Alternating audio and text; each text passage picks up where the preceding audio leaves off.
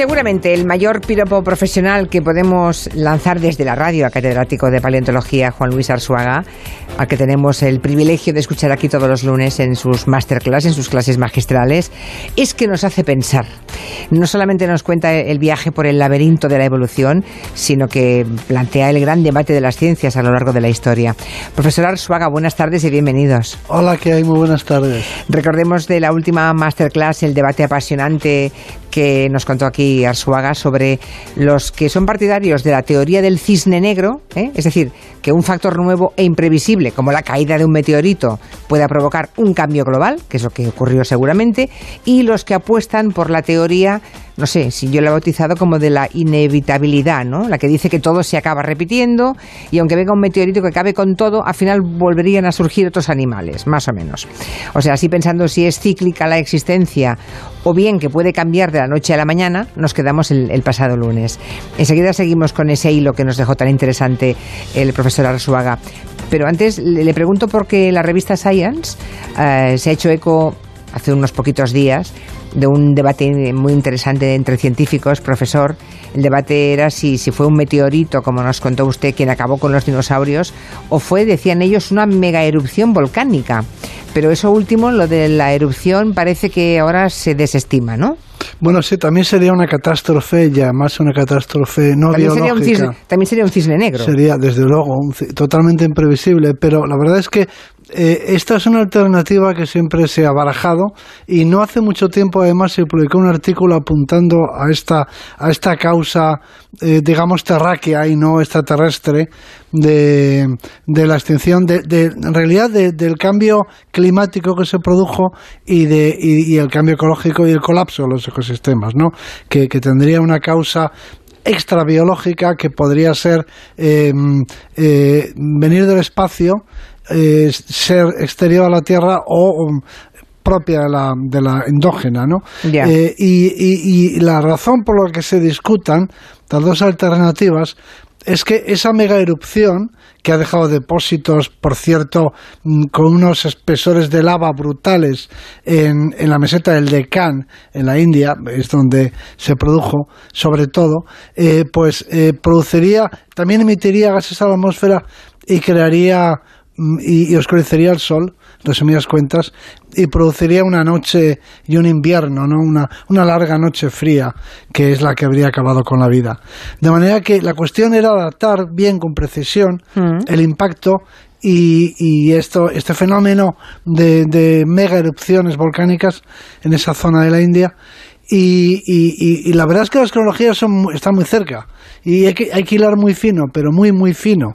Porque son son cosas que están muy cerca, muy próximas en el tiempo. En el tiempo, o sea que Pero con estas dataciones recientes em, de, de mucha resolución, pues parece que pierde peso la explicación volcánica y, parece que esa no fue la causa, sino que sobrevivieron a, a, esa catástrofe, una catástrofe a fin de cuentas, y que el, fue el meteorito el, el que produjo el cataclismo, el desastre total. Pues vamos entonces a ese momento eh, en el que hay algunos animales que consiguen sobrevivir al impacto del meteorito, no así los dinosaurios, y dice usted que los monos, por ejemplo, eran nocturnos, bueno, los mamíferos eran nocturnos. Bueno, todos los mamíferos eran nocturnos, y antes de la extinción de los dinosaurios ya había unos antepasados de los monos, eh, que con muy poco aspecto de monos, hay que decirlo, pero que ya se andaban por las ramas.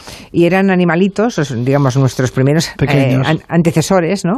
Eh, mamíferos, mm, claro, como tenían la competencia brutal de los dinosaurios, andaban por la noche. Y eso quiere decir que sus ojos eran ojos que brillaban en la oscuridad porque estaban previstos, estaban preparados para ver en la, en la oscuridad, ¿no? Bueno, pero como sucede con la gran mayoría de los mamíferos, cuando por la noche apuntamos con los faros del coche o, damos con, sin, sin, pretenderlo, ¿no? Con un animal que se nos cruza en la carretera, por ejemplo, vemos que sus ojos brillan en la oscuridad. Eh, los ojos de cualquier animal, de cualquier cuadrúpedo, eh, que puede ser un zorro o, puede ser una vaca. Un gato, un gato. Sí, cualquier cosa. Pues, los, los, los gatos ven en la oscuridad, se dice, y, y, la verdad es que no ven en la oscuridad completa y ni siquiera los ojos les brillan. Lo que pasa es que tienen un tejido reflectante, vamos a decirlo así, dentro del ojo, que se llama eh, que se llama, por delante de la retina, que se llama tapetum lucidum, y este tejido está hecho para recoger la mayor cantidad posible de luz y, así facilitar la visión.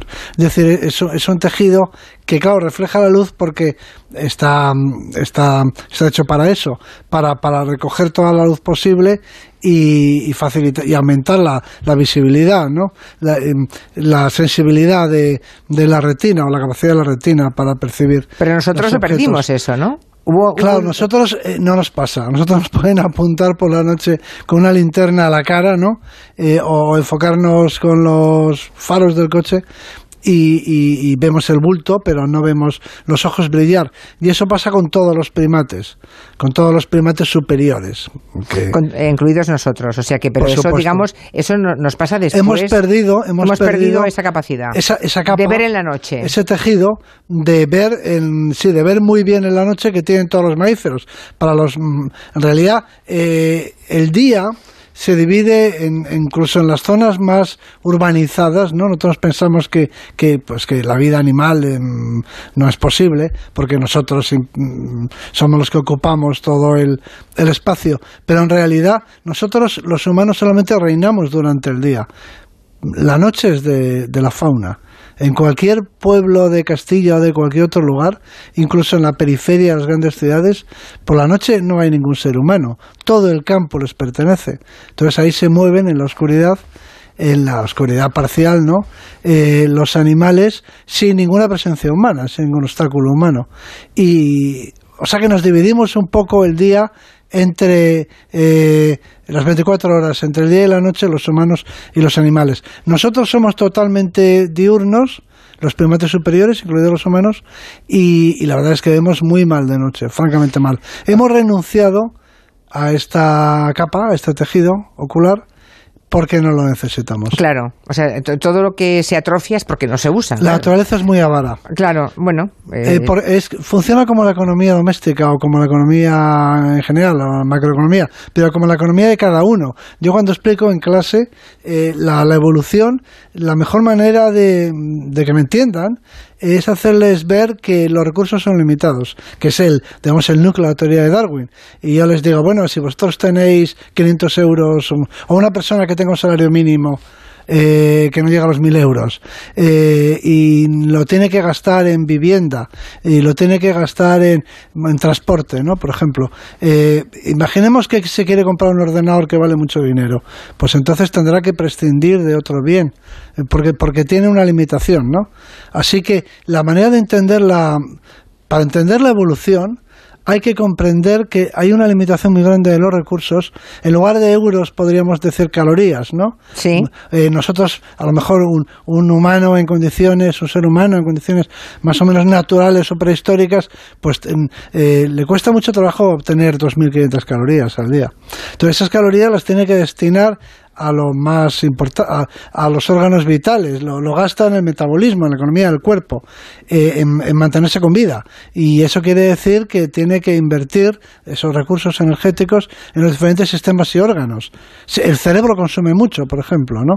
Pues entonces tiene, si, si dedica eh, una partida muy importante de su presupuesto a la compra de un ordenador, diríamos en este símil, en esta analogía, pues tendrá que gastar, que ahorrar en transporte o en cualquier otro capítulo. Entonces, eh, el tapetum lucidum eh, pues cuesta dinero, cuesta, cuesta dinero energético, vamos a decirlo así. y si se puede prescindir de él, si no, no hay otra manera de entender la evolución, porque eh, la, gente dice, bueno, pero tampoco estorba, ¿no? Ver por la noche, pues tampoco perjudica. Y, y, no sé, y tener un cerebro muy grande, pues siempre viene bien.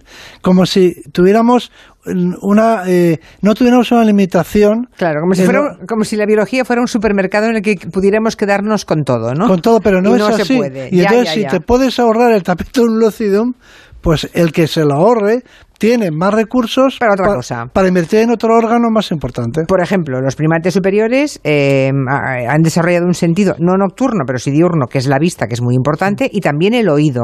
Creo que usted dice que somos mamíferos audiovisuales, ¿no? Somos audiovisuales como, bueno, como nuestros medios de comunicación, ¿no? Como la tele, sí. Como la tele, porque la tele, la tele no huele, y no es táctil, por lo menos de momento. Luego veremos que, quizás veremos luego que es mejor que la tele, porque la tele es plana, ¿no?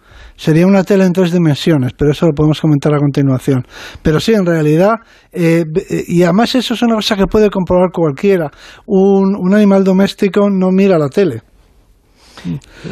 No, ve nada, porque su cerebro, los mamíferos tienen un cerebro básicamente olfativo también auditivo, ¿no? Eso no quiere decir que no tengan que no tengan ojos, que no vean, pero el sentido eh, eh, preponderante, eh, no solamente en cuanto a lo que es propiamente el, el, órgano del sentido, sino luego cómo la información se procesa en el cerebro.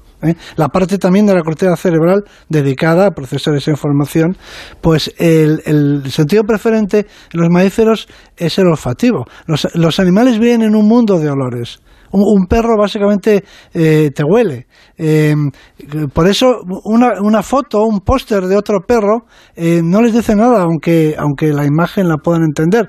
Pero luego a la hora de procesarla en el cerebro... Como falta el olor, pues no reacciona. Es que su mundo es un mundo de olores. Muchas veces en algunos documentales intenta reproducir eh, ¿cómo, ¿cómo, puede ser el mundo de un perro, por ejemplo, y, se, y, se, pintan los olores como rastros olorosos, ¿no? Se, se, como si fueran, no sé, gases, se les pinta así como, como mm, con colores, como franjas de colores. Y es que, mm, aunque los olores no se ven, porque es otro órgano, el, el mundo de los perros o el mundo de cualquier mamífero es esencialmente la información que tienen los, los mamíferos, los mamíferos en particular, las aves no, ¿eh? las aves son visuales, pero los mamíferos en, en general, la, la visión que tienen, la imagen que tienen del mundo es un conjunto de olores. Eh, su, su amo es una cosa que huele a amo. ¿eh? Eh, otro perro huele, mm, cada perro tiene su olor. Es decir, que para un mamífero cualquiera, el mundo es un conjunto de olores. En cambio, nosotros imaginamos, la misma palabra lo dice, imaginamos con imágenes.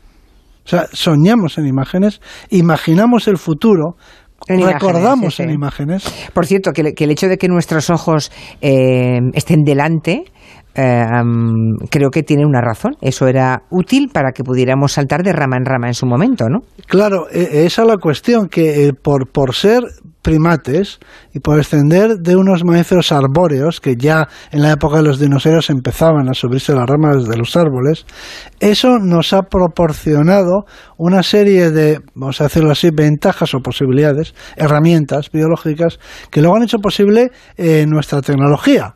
Eh, bueno, nosotros hemos construido una civilización tecnológica y, claro, es muy difícil eh, imaginarse que la hubiéramos podido hacer si no por ejemplo, eh, tuviéramos una representación visual del mundo, un, mundo de olores, probablemente no habría permitido la escritura ni nada por el estilo. nosotros eh, hemos desarrollado estas capacidades, estas tecnologías, a partir de unos órganos que, que, produjo la evolución hace muchos millones de años y que luego nosotros hemos reclutado, vamos a decirlo así. Pero si no hubiera sido porque nuestros antepasados arbóreos, los primeros primates, se movían en las ramas y necesitaban medir muy bien las distancias. Y por tanto ver de frente a ellos, claro ver en tres dimensiones. En tres dimensiones. O sea, nosotros tenemos una visión estereoscópica. Antes he dicho que, que, vivimos como en, un, en el mundo de la tele, pero no es verdad, porque en el mundo de la tele las imágenes son bidimensionales. O la tele es plana, ¿no? Eh, y sin, em, eh, eh, sería, se parecería, algún día tendremos televisiones tridimensionales supongo. Holografías, serán hologramas en tres dimensiones. Y entonces eso se parecerá más a cómo nos representamos el espacio. Para poder ver en tres dimensiones hace falta, como en la fotografía estereoscópica, hace falta que se solapen los campos visuales de los dos ojos. Es decir, que veamos lo mismo con los, eh, que veamos un objeto con los dos ojos, eh, pero desde diferentes puntos de vista, nunca mejor dicho. Y luego el cerebro produce la tridimensionalidad a partir de esa información. Yo creo que cuando una persona pierde visión de un ojo, que creo que pues todos más o menos conocemos bueno, cerrando un ojo, cerrando un ojo no aciertas con el dedo. Sí, sí, pero la gente que solamente tiene visión en un ojo acaba por desarrollar una capacidad que yo si me tapo un ojo no tengo en este momento. Sí, pero Eso es un aprendizaje complicado. Pero visión estereoscópica imposible. Ya, ya, ya. Porque es como a partir de una fotografía. Pero generan recursos, ¿eh? Bueno, sí, pues el cerebro se activa en áreas y, segura. O sea, es decir, que la información proporcionada por un solo ojo se, mm, se aprovecha mejor, vamos a decirlo así. Pero no es posible porque, del mismo modo que cuando hacemos pares estereoscópicos, las típicas, esas fotos de tres dimensiones que, bueno, que han sido muy populares en el pasado, que se, se hacían fotos que luego se podían mirar con un visor no sé, eso supongo que tú habrás. Sí, bueno, y según, cómo se movía la foto veías una cosa u otra, ¿no? No exactamente eso. Bueno, eso eh, se aproxima, pero ¿no has visto nunca por un visor que tiene, bueno, y sin ir más lejos, eh, las películas en tres dimensiones que vemos con unas gafas sí. polarizadas, por ejemplo, ¿no? Sí, eso pues, sí. Claro, claro, pero si te las quitas ves como doble, ¿no? Eh, necesitas las gafas para ver en tres dimensiones. Lo que sucede es que tú necesitas captar las imágenes desde eh, dos cámaras que están situadas a la distancia entre los dos ojos, en resumidas cuentas. Si tú coges con una cámara y haces una foto, eh, como si estuvieras viendo con el ojo izquierdo, y luego mueves la cámara y haces otra foto, eh, poniéndola delante del ojo derecho, esas dos imágenes juntas te, te proporcionan mirándolas con un aparato, la tridimensionalidad. Quiere decir que hay que frontalizar los ojos, hay que llevarlos hacia adelante, hay que ponerlos delante porque un animal que tiene los ojos situados a los lados no tiene un campo de visión más amplio, por supuesto, ¿eh? porque ve también lateralmente, que nosotros no. Nosotros no vemos lateralmente. Pero pero vemos en tres dimensiones. ¿Para qué sirve ver en tres dimensiones? Si eres una vaca, para nada. Si eres una vaca que pasta, para nada, claro. Para nada. Caminar al suelo y poder pillar la hierba y ya está. Pero es que ni, ni miran la hierba, directamente pacen, ¿no? Sí, Con la boca. sí. eh, pero los ojos y todos a los lados les informan independientemente de lo que tienen a un lado y a otro, ¿no? Hmm. Posibles depredadores o peligros o lo que sea. Entonces, no quieren para nada una visión frontalizada. Eh, ¿Para qué quiere una visión frontalizada un búho? Pues sí, un búho la quiere para capturar a su presa, ¿no? Para calcular bien en el momento del ataque. del ataque. ¿Para qué quiere un primate superior una visión frontalizada? Pues para saltar de una rama a otra y calcular bien la distancia. Si no tienes una visión estereoscópica tridimensional, lo más seguro es que te lances y no agarres la, rama sobre la que te has. ¿Qué es lo que te pasa cuando te tapas un ojo? Eh? Que quieres agarrar algo y, te das cuenta que fallas. Que fallas porque no calculas bien la distancia. Mira, en la tele, en la tele pasa mucho con los partidos de fútbol. No sabes si la pelota muchas veces va hacia la portería o hacia la banda, ¿no? Cierto. O sea, hay un rebote y, no sabes para dónde va, porque no tienes la, la, visión de fondo, ¿no? Bien, eso es una cosa que tenemos nosotros los humanos y que, bueno, tiene mucho que ver con el mundo que hemos construido, eh, con nuestra manera de ver el mundo, de imaginarlo. En fin, es una parte sustancial. Tiene que ver con nuestro cerebro, además. Nuestro, en nuestro cerebro, el área de la corteza cerebral dedicada a la visión es muy amplia porque somos unos mamíferos visuales. Entonces, por ejemplo, en un perro, el área mm, cortical eh, visual es mucho más pequeña.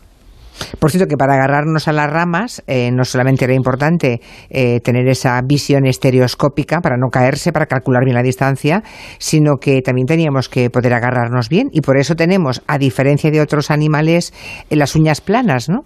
Sí, las uñas y, el pulgar oponible. Y el, claro, el pulgar y el dedo gordo y el dedo gordo del pie, que en los humanos luego eso ha cambiado, pero en nuestros en nuestros parientes más cercanos, en los chimpancés, el dedo gordo del pie, pues el, también se agarra bueno, son auténticamente cuadrumanos, ¿no? O sea, tienen cuatro manos, literalmente, porque utilizan los pies como si fueran manos. Claro, todo eso está al servicio de moverse por las ramas de los árboles. Si tienes cuatro manos, ¿no? Es, preferible tener cuatro manos para andar por las ramas y no caerte. Claro. Tienes muchos más, mucho más puntos de agarre, ¿no? Entonces, claro, pero para agarrar mm, no, no necesitas, mm, no te conviene tener garras eh, sino que para rodear la rama con la mano, para hacer como un... Sí, para mm, para abrazar la rama con la mano, lo que te conviene es tener uñas planas, como las que tenemos. Y por eso las tenemos planas. Y por eso se seleccionaron. Pero imagínate que no hubiera sido así. Claro, todo esto nos lleva a una cuestión muy filosófica, casi metafísica, que es como un poco el, el, colofón de estas clases, que es la de si nuestros habríamos podido desarrollar una civilización tecnológica eh, eh, con un cerebro olfativo, tendríamos escritura, por ejemplo, con un cerebro olfativo. ¿Cómo habríamos almacenado la información? En forma de olores.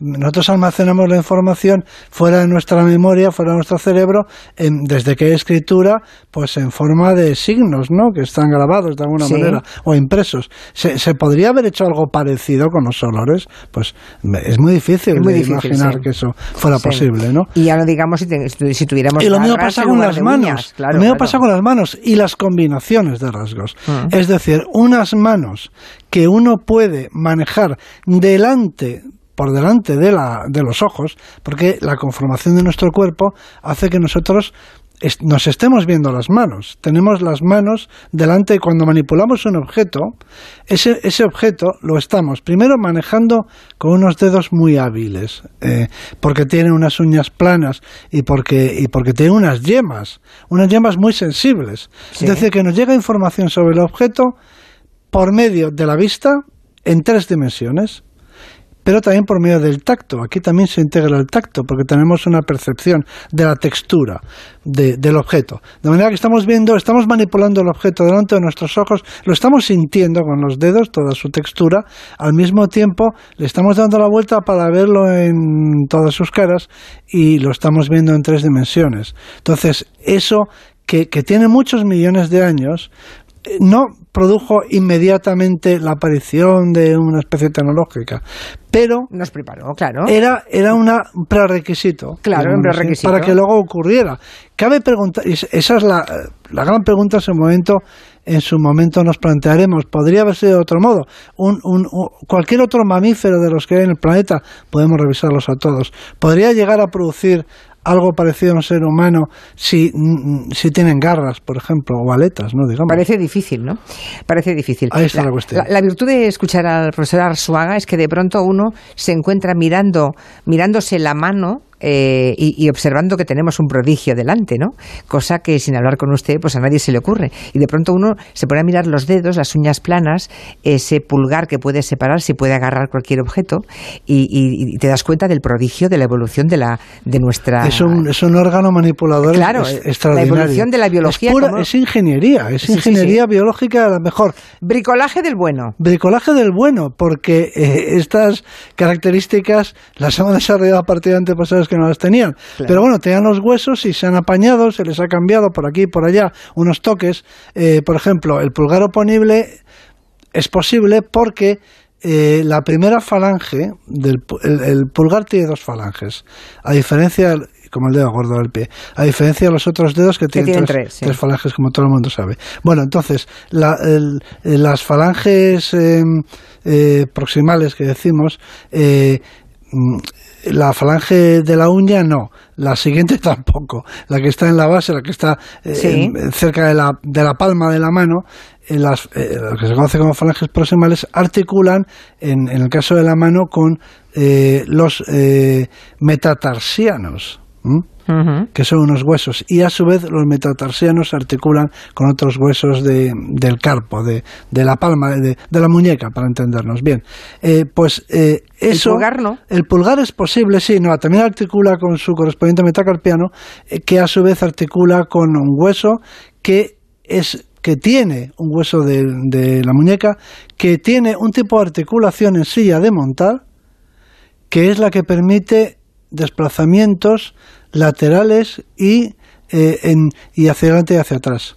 Es decir, tú imagínate una articulación con forma de silla de montar. En una silla de montar tú puedes, un objeto que encaje con la silla de montar puede moverse en dos planos, eh, hacia adelante y hacia atrás y hacia un lado y hacia otro. Quiero decir, esa, eso es un ejemplo de, de, bricolaje evolutivo. Por cierto, eh, modificar esa articulación para que ese dedo sea pueda moverse en todas las direcciones. Y efectivamente, un requisito para el mundo que hoy tenemos por delante, para nuestra civilización. Y luego hay otro, otro requisito que era importante para los primates superiores que andaban por los árboles, tener una sola cría, como mucho dos crías. Sí. si, si fuéramos como los perros, que tenemos siete u ocho, ¿cómo iba la hembra a pasearse de rama en rama con todos sus cachorros colgando? Bueno, es Imposible. que nosotros solo tenemos una cría. como- Claro, por eso. Pero no porque seamos humanos sino porque somos primates. Eh, la gente muchas veces no se da cuenta de que la mayor parte de los rasgos que nos caracterizan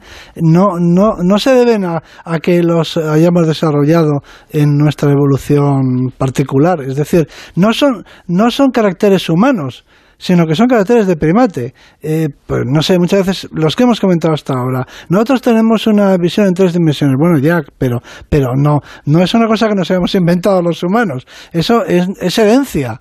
Eh, lo desarrollaron unos monos hace muchos millones de años. Bien, entonces nosotros tenemos una cría, por lo general, un hijo, a veces dos, ¿no? Pero no porque seamos humanos, sino porque Porque es somos así primates, sí, en los sí. primates, en todos los primates superiores.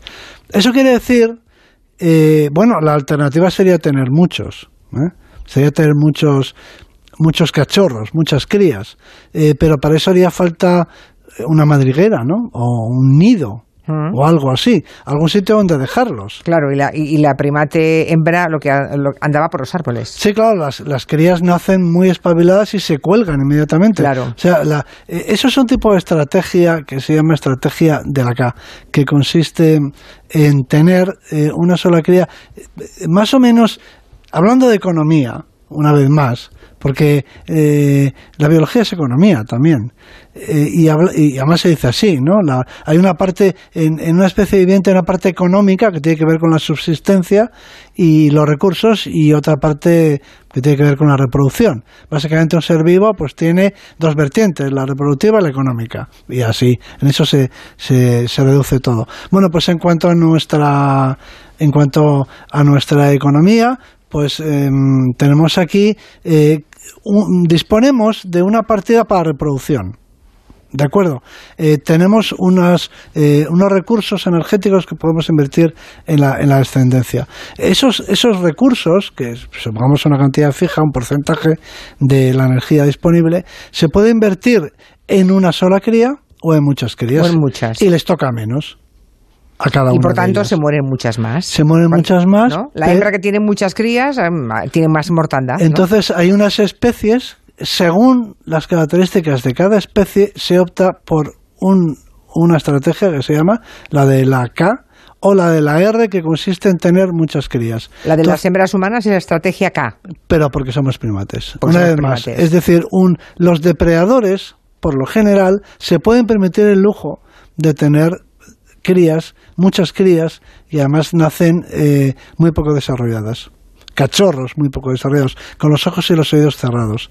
¿Por qué? Pues porque ellos no son la presa, no tienen que salir corriendo. O sea, un león, una leona, puede tener mm, bastantes cachorros, un número de cachorros que, mm, que nacen muy necesitados, pero los que abandona cuando va de caza y luego vuelve y les da de mamar.